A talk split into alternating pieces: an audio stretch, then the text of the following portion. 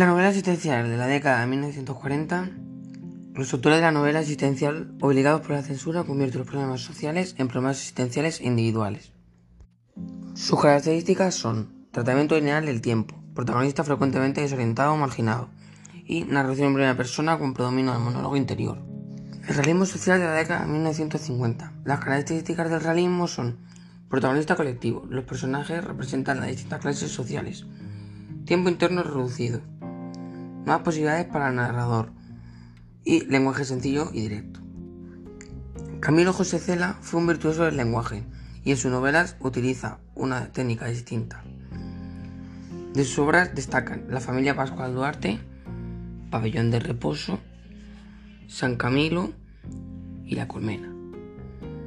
Su lenguaje literario es muy rico, una mezcla de sencillez y retoricismo, crudeza y sensibilidad, poesía y burla. Miguel Delibes. El amor a la naturaleza y la defensa de los más débiles, junto con una crítica rotunda a los prepotentes y los opresores, son los temas de sus obras. El lenguaje literario busca la sencillez y la claridad, con un vocabulario muy rico. Entre sus obras destacan El Camino y Cinco Horas con Mario.